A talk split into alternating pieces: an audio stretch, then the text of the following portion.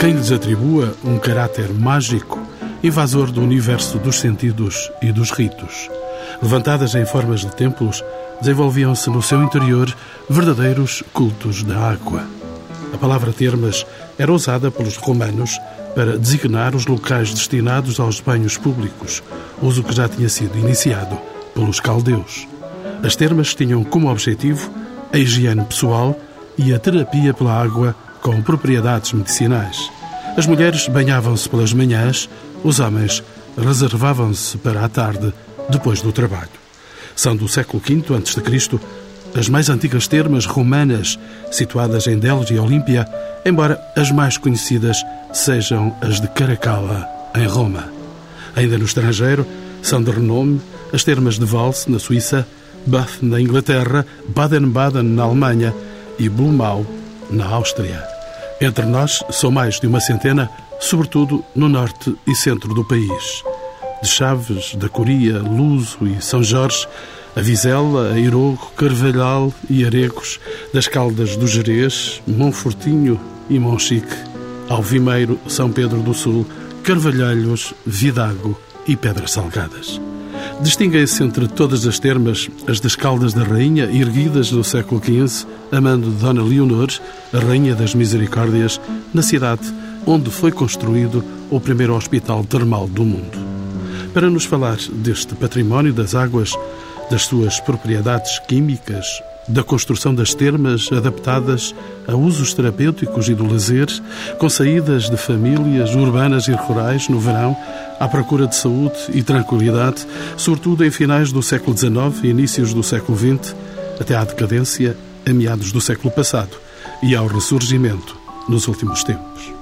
Para uma análise criteriosa da recuperação deste património termal, convidamos o arquiteto Jorge Mangorrinha, investigador, doutorado em urbanismo com tese sobre a cidade termal, defensor da criação da Carta do Património Termal, Helena Gonçalves Pinto, doutoranda em Teoria e História da Arquitetura, a jurista Teresa Vieira, presidente da Associação das Termas de Portugal, e ainda os arquitetos Manuel Lacerda, diretor do Departamento de Inventário, Estudos e Divulgação do IGESPAR, e Tiago Silva Dias, o arquiteto responsável pela refuncionalidade dos balneários de Vidago. Peço ao arquiteto Mangolinha que nos situe nos lugares onde irromperam essas águas misteriosas, capazes de devolver a quem as toca ou ingere saúde e energias perdidas. Porque a água não se inventa em laboratório, as estâncias termais portuguesas construíram-se precisamente onde uh, havia esse recurso essencial que é a água mineral natural. Há uma predominância de termas a norte do Rio Tejo, Portanto, as regiões de norte e centro de Portugal têm a maior parte das termas portuguesas, eh, com algumas outras eh, abaixo do Rio Tejo, portanto, no norte alentejano e uma delas eh, no Algarve, neste caso Caldas de Monchique. E porquê mais a norte e centro e não no sul? Tudo depende do território que recebe essas águas? Exatamente, das características, das condições geológicas, hidrogeológicas, é aí que emerge a água mineral natural e, naturalmente, que os promotores eh, destas termas, neste arco de tempo do desenvolvimento do termalismo em Portugal, eh, fizeram crescer, fizeram desenvolver estâncias termais precisamente junto às emergências, e, eh, mais recentemente, a água não é utilizada a partir das próprias emergências, mas a partir de furos artesianos que são realizados eh, nesses territórios. Doutora Helena Gonçalves Pinto, é investigadora. Sabemos que, para além das termas construídas nos períodos romano e medieval, foi na transição do século XIX para o século XX que se registrou um exponencial aumento da sua construção. A que se deu de facto este surto construtivo? Primeiro, desde logo, ao despertar da consciência da importância da água. Depois, ao caráter da investigação que vai ser realizado, quer pelas teses por médicos especializando-se em hidrologia e depois por uma, uma legislação, que a primeira vai ser de 1892, regulamentada em 1894, que vai ser fundamental para no fundo, caracterizar e desenhar aquilo que vai ser o tecido dos conjuntos termais portugueses.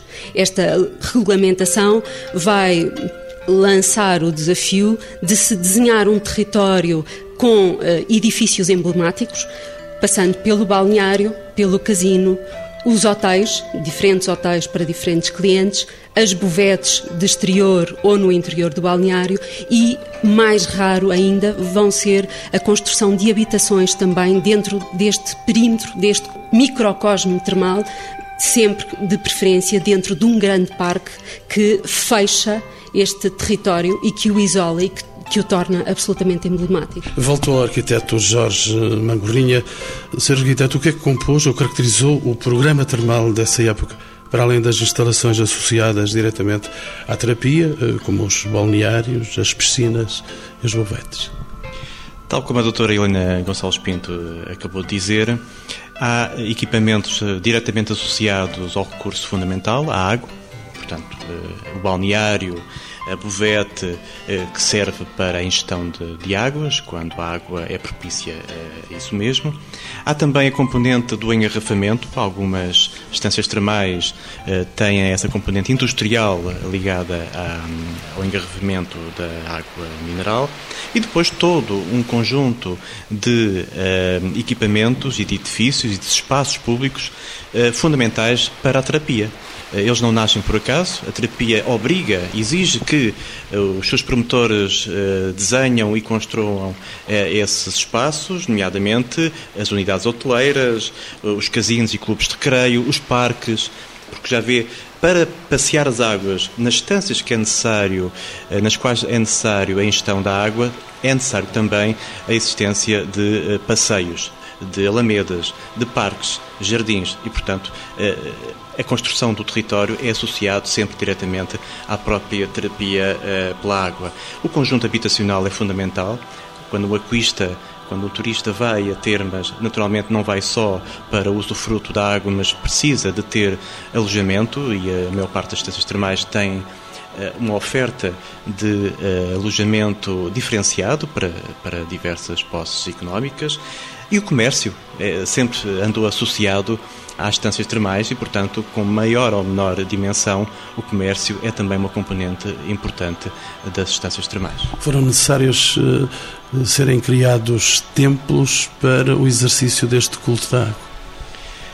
Sim, eh, estes, o balneário é, no fundo, o, o, elemento essencial do culto da água, mas também o culto religioso, eh, o culto da fé, por vezes, existe com eh, a existência de uma capela, de uma igreja, junto deste microcosmo termal. Estas termas eh, foram criadas em espaços qualificados e alguns são, são de facto muito conhecidos. Foram espaços qualificados na paisagem, quer no meio rural, quer no meio urbano. Eh, distinguem-se uns e outros, são diferentes o facto de estarem no meio rural e de estarem no meio urbano. Na atualidade, temos um conjunto de estâncias termais, eh, essencialmente um meio rural, mas temos algumas eh, já localizadas em aglomerados urbanos. Neste momento, temos, com termos a funcionar, três cidades enfim, com estatuto de cidade temos Chaves, Caldas de Rainha e Caldas de Vizela. Eh, temos a cidade de Moura, que também teve um balneário termal, mas neste momento não está em funcionamento. E temos outros aglomerados urbanos. Eh, e o facto das termas estarem eh, no meio de, de um aglomerado urbano cria oportunidades, mas também cria alguns perigos. Uh, perigos, uh, naturalmente, do, do, com caráter ambiental. Doutora Helena Pinto, no entanto, uh, nas Caldas da Rainha, já as Caldas da Rainha foram citadas pelo arquiteto Mangorrinha, nas Caldas da, da Rainha desenvolveu-se um conceito de termas um pouco diferente. Elas foram criadas no século XV e com elas o Hospital Termal das Caldas. Quais as suas particularidades face a outros conjuntos termais, doutora? O Hospital Termal das Caldas da Rainha nasce eh, no século XV com um documento uh, e uma estratégia de missão que quase que é perene e que o uh, atualiza em termos de vida. É, de facto, a instituição mais antiga e a funcionar em Portugal. Vai perder o seu caráter de hospital já no século XX com a perda do internamento de Aquistas. Hoje tem uma missão enquanto balneário, mas é, é de facto muito particular. O regulamento, a missão deste hospital a forma como foi no século XV uh, eh, estruturado, uh, a hierarquia profissional, desde logo, que é instituída, os preceitos, as técnicas terapêuticas foram sempre de inovação. E de facto é uma instituição que se vai atualizando e que vai passando estes séculos, atualizando, bebendo da medicina, continuando sempre até chegar a um século XIX, quando temos o boom eh, da construção de grandes estâncias termais em Portugal, para dotar-se de novos equipamentos. Desde logo, por exemplo, o Parque Dom Carlos I.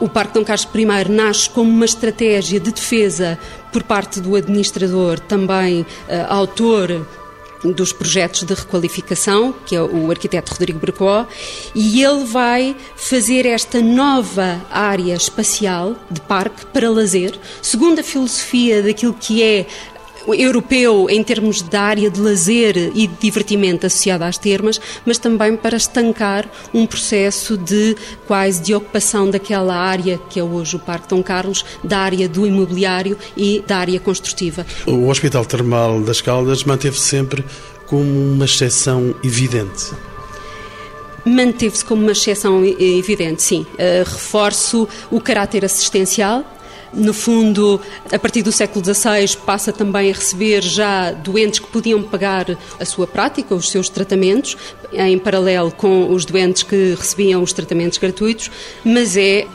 chega até nós um conjunto com diferentes equipamentos que são emblemáticos para a história do termalismo em Portugal. Eu tenho ainda nesta mesa os arquitetos Manuel Lacerda, arquiteto Tiago Silva Dias e Teresa Vieira, mas vou ainda ao arquiteto Jorge Mangorrinha, com alteração de mentalidades e de hábitos, essencialmente a partir de meados do século XX, vamos convir com essa, com essa data, a procura destes espaços diminuiu por parte da população. Mas a verdade é que o património termal permanece em diversas valências quer nas vertentes geológica, ambiental, arquitetónica, terapêutica, técnica e outros. O que se tem feito para a preservação destes valores, Sr. Arquiteto? Desde logo, este universo do termalismo tem um património fundamental, que é a água e que é o património geológico a ela eh, associado. A partir de 1990, houve o reforço na legislação, o reforço quanto à importância dos perímetros de proteção termal. Portanto, qualquer estância termal é obrigada a ter um perímetro de proteção desse recurso essencial e, portanto, eh, desse ponto de vista, eh, naquilo que é essencial neste universo, eh, desde 1990 essa questão está devidamente garantida. Depois há todo um conjunto patrimonial que deve ser salvaguardado em qualquer intervenção de remodelação, de expansão, ampliação dos equipamentos, nomeadamente dos balneários, eh, tanto o Estado como as autarquias, mas sobretudo os promotores, devem ter uma consciencialização daquilo que está de melhor em cada um dos locais. Doutora Helena Pinto, quanto aos equipamentos, como se está de facto a salvaguardar este tipo de património? Assistimos a preocupações e a concessionários com preocupações acrescidas na preservação do seu património. Desde logo em algumas remodelações, na salvaguarda de equipamentos de património móvel ou móvel integrado, que são, no fundo, importantíssimos para contar essa história da evolução da hidrologia médica mas também a concessionários preocupados e a perceberem que neste património de excelência que está sob a sua responsabilidade, quando melhoram esse património, traz para o futuro, uh, do ponto de vista da utilização, é o embaixador daquilo que vai ser a história contada por edifícios, contada por uh, percursos dentro do edifício. É uma história silenciosa, mas uh, esplendorosa, de termos um património de facto notável. Do ponto de vista legal, há o, o rastreio que se fez para o então IPAR, penso que trouxe muito, uh, e o arquiteto Manuel da Sarda uh, falará sobre o assunto, trouxe muita informação acrescida como encontramos este património durante dois anos de percurso. O arquiteto Manuel Lacerda está a ser chamado à conversa, destendo então o saber dos meus convidados também ao arquiteto Manuel Lacerda. Há conjuntos termais classificados, Sr. Arquiteto? Há, há conjuntos eh, classificados, temos eh, oito conjuntos classificados e quatro em vias de classificação neste momento. Mas eu ia um bocadinho antes eh, e queria dizer o seguinte: este universo que estamos aqui a falar de, dos conjuntos termais é, do nosso ponto de vista, um universo que faz parte daquilo que nós aqui costumamos eh, chamar os outros patrimónios. Ou seja, tal como as linhas de caminho de ferro e tudo que está associado às, às linhas de caminho de ferro, a arquitetura de veraneio, as termas são também uns sistemas integrados que o Jorge Mancorrinha e a Helena saberão explicar até muito melhor do que eu. São sistemas integrados que por serem mais recentes, por estarem muito disseminados pelo território e pelas características que têm, pela sua complexidade, pela quantidade de elementos que os compõem, pela integração da, da paisagem, dos valores ambientais, da arquitetura e do próprio urbanismo, são eventualmente mais difíceis de um reconhecimento do ponto de vista do seu valor patrimonial. Portanto, não estamos a fazer favores às termas chamando-lhes património português. Antes pelo contrário, antes pelo contrário, antes pelo contrário. E esse reconhecimento de facto que elas precisavam de ser melhor conhecidas de vonos, como a Helena Gonçalves Pinto estava a dizer, em 2005, 2007, nós temos lançado, entretanto, no, no IPAR e agora IGESPAR, um rastreio integrado num rastreio mais geral da arquitetura eh, dos séculos XIX e XX em Portugal, um rastreio só destinado à arquitetura termal. E neste momento eh, já temos números, já sabemos quantas são as termas que estão neste país? Temos, eh, temos desse, desse rastreio, julgo que houve 52 conjuntos que foram identificados, mas o Jorge Mourinho poderá retificar esse número. E desses 50 foi possível obter uma visão geral do estado de situação de cada um deles, dos conjuntos, dos seus elementos, de fazermos uma valoração uh, daquilo que esses conjuntos e esses elementos tinham e uh, fazemos uma coisa muito importante, que foi determinar que tipo de proteção é que esses conjuntos mereciam. Ou seja, foi possível nós obtermos um quadro de referência que não existia e que nos permite agora, eh, mais à vontade e muito mais, com muito mais fundamento, poder dizer este conjunto deve ser classificado por isto, isto, isto. Aquele, se calhar também poderia, mas temos que fazer, digamos aqui, arranjar uma escala de valores que só pode ser obtida através de uma coisa muito importante, fundamental no património, que é o conhecimento. Arquiteto Jorge Mangorrinha, corrobora esta observação feita pelo arquiteto Manuel Lacerda? Também no património devemos ter uma, uma atitude eh, de gestão integrada, neste caso dos conjuntos termais, eh, para que tenhamos efetivamente uma perfeita consciencialização do que é que é preservável e nos seus diferentes graus de eh, salvaguarda. Devo dizer que o património extravasa, o património termal extravasa as estâncias em atividade. Nós temos neste momento cerca de quatro dezenas de termas uh, em funcionamento, mas há património termal para além das termas que estão em funcionamento neste momento em Portugal. E, portanto, eh, essa consciência por parte do Estado, do IGESPAR, uh, enfim, de todos os promotores, de todos os concessionários de termas em Portugal, é importantíssima para termos uma visão integrada sobre o que salvaguardar e como. Arquiteto Manuel Lacerda, o que se deve fazer para a salvaguarda de alguns dos conjuntos termais que sabemos se encontram em risco? Essa, essa questão é, é tão pertinente como atual. É, todos sabemos que neste momento o património, eh, a única hipótese que tem de sobreviver, de existir como de património, é ser útil, é, dar, é ter, é ter uma utilidade prática.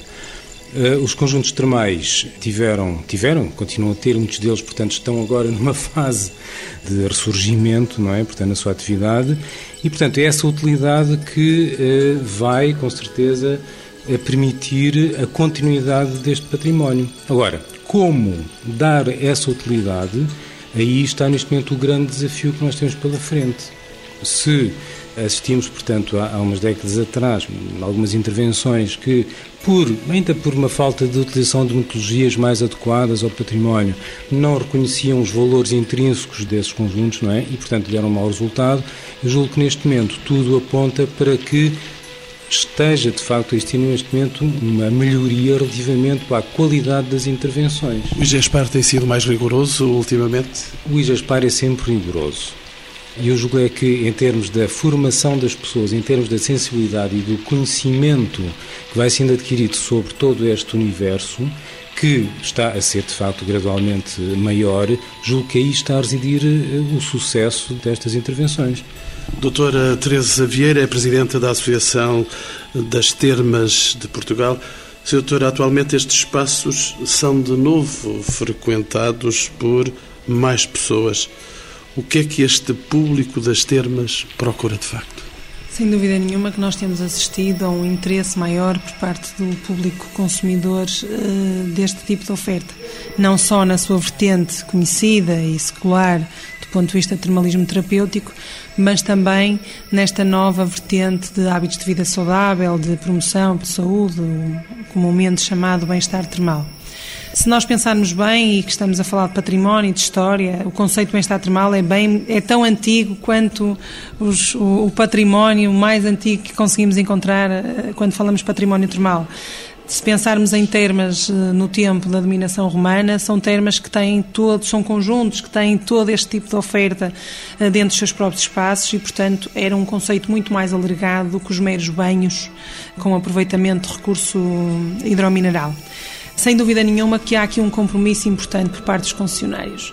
Nós queremos fazer realçar num mercado que é agressivo, que é competitivo, não só a nível nacional, mas internacional, queremos afirmar o termalismo como o grande produto de turismo de saúde e bem-estar e contribuir para que Portugal se destaque também a esse nível quando falamos de mercado externo e da possibilidade de sermos competitivos nessa matéria. E há realmente aspectos que nos diferenciam. São as águas milenares, é o património secular e é todo o património material que deriva do, da tradição, das lendas associadas ao termalismo, da hidrologia médica empírica e que foi ano após ano eh, fazendo com que as termas eh, fossem produzindo conhecimento de hidrologia médica sobre as características da sua água. Tudo isto é património muito próprio das termas e que por muito bom, por muito requintado, por muito especial, que possa ser um novo espaço de oferta de bem-estar, não tem estas características que são nossas, que nos diferenciam e que, juntamente com o fator principal, que é a água mineral natural, nos tornam mais competitivos neste mercado. O público procura o melhor que as termas podem oferecer nos nossos dias. Exatamente. A remodelação do Parque Termal que se tem sentido nos últimos anos, muito também impulsionado por alteração legislativa que permitiu esta abertura dos espaços termais a estas novas vertentes de tratamento e de, e de oferta de serviços, eh, reposicionou o Parque Termal português na componente da saúde.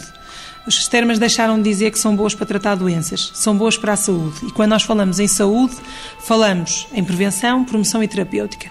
Por outro lado, esta saúde também é aquilo que nós queremos fazer transparecer no nosso património. Seja no património requalificado, eh, seja no património que surge agora. E, portanto, eh, aqui o compromisso é as compatibilidades dos materiais com as características das águas, é o cumprimento das regras de salubridade impostas pela Direção-Geral de Saúde enquanto unidades prestadoras de cuidados de saúde, sem pôr em causa aquilo que é mais nosso e mais característico e que é de todos nós, que é o património construído. E agora vou pedir a opinião dos três arquitetos que tenho o prazer de ter comigo nesta conversa. E começo por interrogar, se me permite, o arquiteto Tiago Silva Dias, que ainda não tinha chegado à nossa conversa.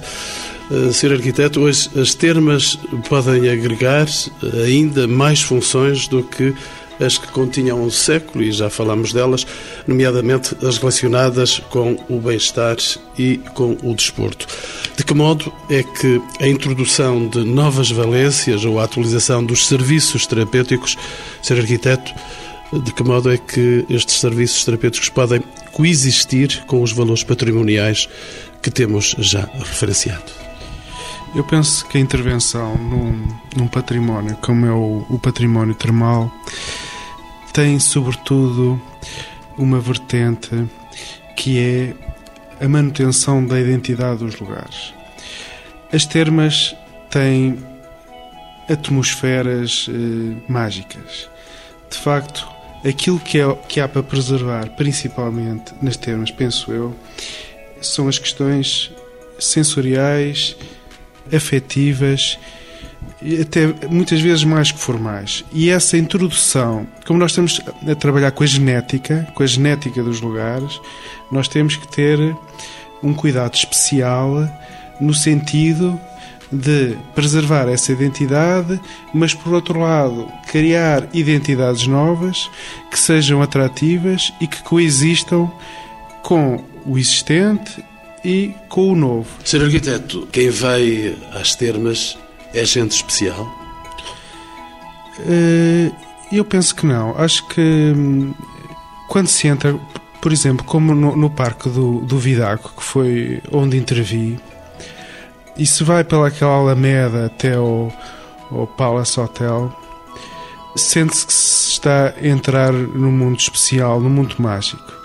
E percebe-se como é que a 500 km de Lisboa foi construído no princípios do, do século XX um hotel com características eh, francesas, com uma presença absolutamente esmagadora quando se entra naquela magnífica fachada e entra-se num mundo novo. Se hoje, no século XXI, ainda é emocionante a entrada, imaginemos o que é que seria essa entrada nos inícios do, quando foi construída nos inícios do século XX. É de facto essa capacidade de atração das termas que deve ser eh, mantida e que se deve pensar quando se intervém neste património. Eu queria saber a opinião também, e já tinha prometido que ia tentar saber dos arquitetos Manel Lacerda. Estou perfeitamente de acordo com o arquiteto Tiago Silva Dias. A memória e a identidade deste sítio é de facto de uma especificidade eh, muito grande. Eu lembro-me de o primeiro trabalho de campo que eu fiz foi percorrer o território nacional a fotografar termas, porque isto também é um assunto que me diz muito. E estava a lembrar que uma das termas onde eu estive mais tempo foi exatamente Vidago e as Pedras Salgadas e aquele ambiente mágico, de facto, que ainda perdura, aquela memória, aquela entidade, é isso que tem que ser conjugado com alguma coisa que hoje é necessário também, aliás, em todo o plano, que é a atualização do património. Porque senão ele não, não sobrevive. E, portanto, está, esse é o grande desafio que está hoje colocado, é como é que nós conseguimos este equilíbrio, não é, entre a inovação necessária em termos tecnológicos, em termos, portanto, de novas apetências, novos públicos, não é, e essa coisa tão importante que é a memória e a identidade dos sítios. É? Arquiteto Jorge Mangorrinha, como é que vamos conseguir esse equilíbrio que está a ser aqui interrogado pelo arquiteto eh, Manuel Lacerda? Identificando o melhor que cada local tem. Nós devemos muito aos promotores de há 100 anos, de há 50 anos, porque deixaram em territórios eh, tão longínquos edifícios tão marcantes na paisagem, edifícios com uma dimensão tão impressionante. Eh, estou-me a lembrar, por exemplo, eh, de Caldas da Felgueira, que fez, no final do século XIX, um hotel que era dos maiores hotéis no país, e Caldas da Felgueira fica, ainda fica, numa zona com acessibilidades, enfim, eh, não muito fáceis, cada vez melhores, mas não muito fáceis. Portanto, há elementos construídos em termas portuguesas cujas intervenções atualmente podem esses elementos podem servir de leitmotiv para as intervenções. Estou-me lembrando de outro caso, e, uh, muito diretamente ligado aqui à doutora Teresa Vieira, Caldas de São Jorge, que mantém uh, um balneário mais antigo, mas reabilitando todo o conjunto edificado do balneário, no fundo fazendo um outro edifício colado, e os dois funcionam perfeitamente em termos patrimoniais, e há casos, muitos casos no país, e portanto são são estes elementos que nos ficam da história, graças à visão, à ambição dos seus promotores durante este arco de tempo que faz a história do terrorismo em Portugal, que devem ser analisados de uma forma integrada e de uma forma esclarecida por quem intervém. Arquiteto Tiago Silva Dias já me falou de um, de um espaço recuperado eh, por si mesmo. Quer-me referir outros conjuntos termais que mereçam de facto nomeada? Eu penso que neste momento há uma nova visão sobre eh, como intervir no património termal. E isso não só em Portugal, mas, eh, mas na Europa, em que a coexistência do património edificado eh, com valor histórico, com valor formal, pode coexistir com arquitetura contemporânea e deve eh, principalmente eh, estabelecer-se um, equilíbrio entre as duas atuações, porque isto põe-se principalmente numa questão que eu remetia para a semântica, da hierarquia dos valores. Nós temos que eh, estabelecer e identificar aqueles valores que são valores de raiz dos, do património termal com os valores que são apostos, ou, ou seja, como construir dentro, sobre ou junto esse novo esse, esse património. Eu penso que em relação ao Vidago, nós fizemos uma intervenção sobre o, sobre o balneário, o balneário não tinha condições para continuar com a sua função de raiz e então foi decidido transformar esse balneário num centro de congressos, onde foi mantida eh, as fachadas, os, os elementos de, de, maior valor eh, patrimonial e formal e foi acrescentado um auditório que dialoga com o edifício existente, é separado, mas dialoga de uma forma que nós queríamos o mais, digamos, o mais harmoniosa possível entre os dois edifícios. Eu penso que a intervenção do arquiteto Silvio Vieira sobre o, o Hotel Palace, ou junto ao Hotel Palace, também estabelece eh, de uma forma que eu penso que seja feliz essa hierarquia de, eh, de valores. A fachada e o corpo principal do Hotel Palace é, é um corpo com um poder, digamos, eh, uma imagem poderosíssima e e ele, digamos que conjuga, digamos, dentro dessa hierarquia de valores, com uma volumetria mais baixa, com um encaixe na colina, que penso que foi muito, muito feliz. Aliás, em relação a esse, a esse conjunto, as intervenções têm sempre um grau de, de reversibilidade. Ou seja, é preciso é saber preservar ou, ou haver uma, uma, contenção, enfim, que não seja nem destrutiva nem, nem, nem intrusiva que junto ao, Hotel Palace havia uma estalagem que foi feita nos anos 60 e que digamos que foi um não por culpa da arquitetura nem por culpa digamos da, da própria integração mas foi um, um ato falhado. Esse ato falhado foi resolvido agora.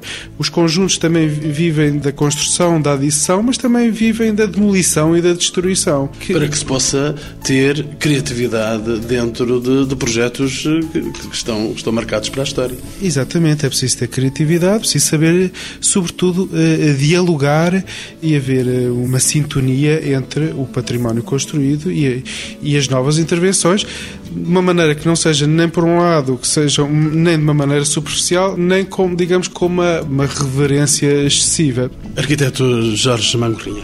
A intervenção no património termal, designadamente nos balneários pré-existentes, é um caso em que podemos eh, pensar que o arquiteto, quando intervém, ou o grupo de especialistas, quando intervêm, tem aqui um caso de a função condiciona de alguma forma a forma.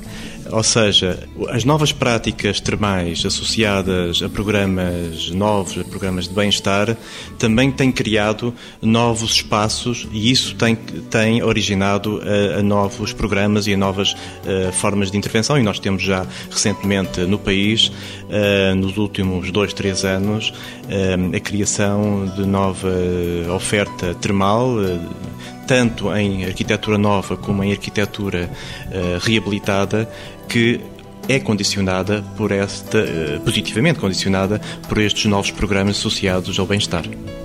Doutora Teresa Vieira, a Presidente da Associação eh, Termal Portuguesa, estas novas unidades estão aí a surgir? Há unidades termais projetadas e em fase de construção? Como pude referir há pouco, o Parque Termal está a sentir uma grande revitalização do ponto de vista de renovação, eh, mas também de construção de novos espaços.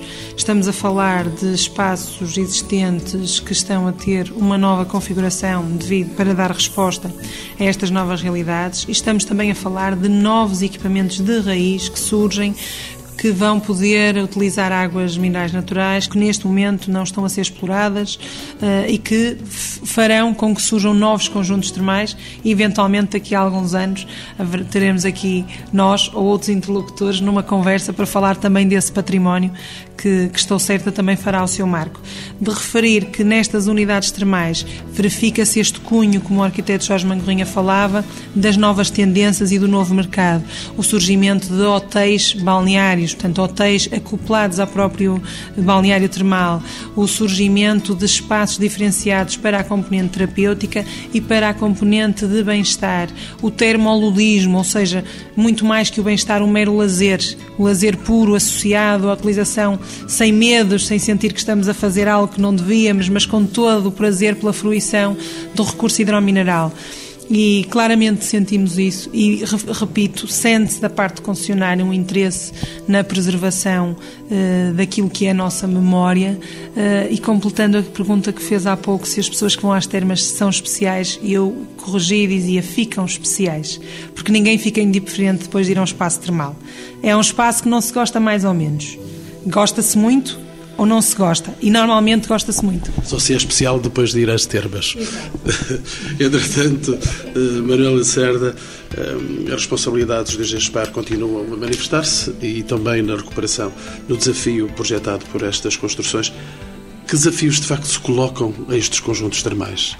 Bem, os desafios que se colocam hoje aos conjuntos termais são os que se colocam ao património geral. E, portanto, nós estamos a falar de uma época, eh, uma época de crise, uma época em que o património tem que ser eh, observado em muitas das suas vertentes e o património tem que ser visto como um recurso. É um recurso cultural, é um recurso económico e, portanto, toda essa visão global daquilo que é o património hum, e o património interligado com outros patrimónios, com outras realidades patrimoniais, é, eh, neste momento, a, a, visão que eu julgo que se, que se deverá ter. E, portanto, eu volto a dizer o seguinte, quer dizer, a tentar neste momento um equilíbrio entre duas coisas que é a identidade, a memória, os valores intrínsecos eh, destes patrimónios e as necessidades deles serem úteis hoje é fundamental. E, portanto, isso, do meu ponto de vista, só se consegue uma coisa que é com grande esforço de conhecimento, sempre que haja necessidade de se fazer uma intervenção de atualização, de ampliação, de melhoramento, etc. Porque, de facto, o património só vale porque vale para as pessoas vale para as pessoas. As pessoas habitam o património e é para isso que ele tem que servir. Não é para legarmos qualquer coisa para um futuro longínquo que não sabemos o que é. Ele tem que estar presente hoje e essas preocupações têm que ser colocadas hoje no presente. Arquiteto Tiago Silva Dias, é isso que o arquiteto, quando vai para terreno, faz? Penso que sim, que é isso que o património só, só se consegue preservar se for vivificado e essa vivificação, esse trabalhar do potencial do património é que deve ser, digamos, a matéria para quando um arquiteto intervém sobre o construído, sobre esses valores. Arquiteto Jorge Magorrinha. O arquiteto, quando intervém, deve ter um espírito de abertura. Desde logo, eh, a abertura para o diálogo com outras especialidades. Esta arquitetura termal depende muito de uma componente importante de engenharia e essa componente pode na, na, intervenção uh, a realizar pode influenciar a própria abordagem do arquiteto e pode ou não uh, criar conflito com o património pré-existente. Portanto, esta abertura passa pela pluridisciplinaridade, passa por perceber, e, é, e nessa percepção é preciso o conhecimento, como o arquiteto Manuel Lacerda referiu há pouco, a presença do património, ou seja, aquele património serve ainda, de que modo, de que modo é que pode ser integrado na criatividade da arquitetura nova, porque, acima de tudo, o arquiteto deve deixar não só o património pré-existente, mas deixar também a sua marca da arquitetura contemporânea, que será o património do futuro. Doutora Teresa Vieira, Existiu sempre uma relação entre as termas e o turismo, depois de um período de cadência que já observamos. Em que ponto é que se encontra agora o serviço termal? O serviço termal eh, encontra-se num, num, momento único do ponto de vista de projeção nacional e internacional. Melhores? Melhores. Uh, com isto não quer dizer que o serviço termal fosse mau. Quero dizer que o serviço termal neste momento tem mais possibilidade de se projetar. Se nós pensarmos bem, as termas foram o primeiro destino turístico em Portugal. Fazia-se viagens para se ir para os destinos onde haviam os hotéis emblemáticos, onde haviam os espaços termais, Vidago, Coria, eh, tantos outros sítios que podemos referir e que realmente fizeram uma história de férias à volta dos espaços termais que deram origem a todos os outros equipamentos de apoio. Eh, a legislação que saiu em 2004 claramente define o conceito de distância termal, que é esse mesmo, é um conceito que vai para além das paredes do balneário é uma área geográfica ordenada que tem um conjunto de equipamentos, um conjunto de infraestruturas ambientais e construídas que permitem esta oferta enquanto destino. As termas, de facto, conseguem eh, absorver todas estas características. Eh, o Plano Estratégico Nacional para o Turismo defende que o turismo bem-estar é um dos produtos prioritários. Em Portugal, o único produto de turismo bem-estar licenciado é o termalismo. Portanto, é a melhor fase possível para o termalismo. Queiramos nós que este início uh, século XXI nos traga o apogeu dos finais do século XIX.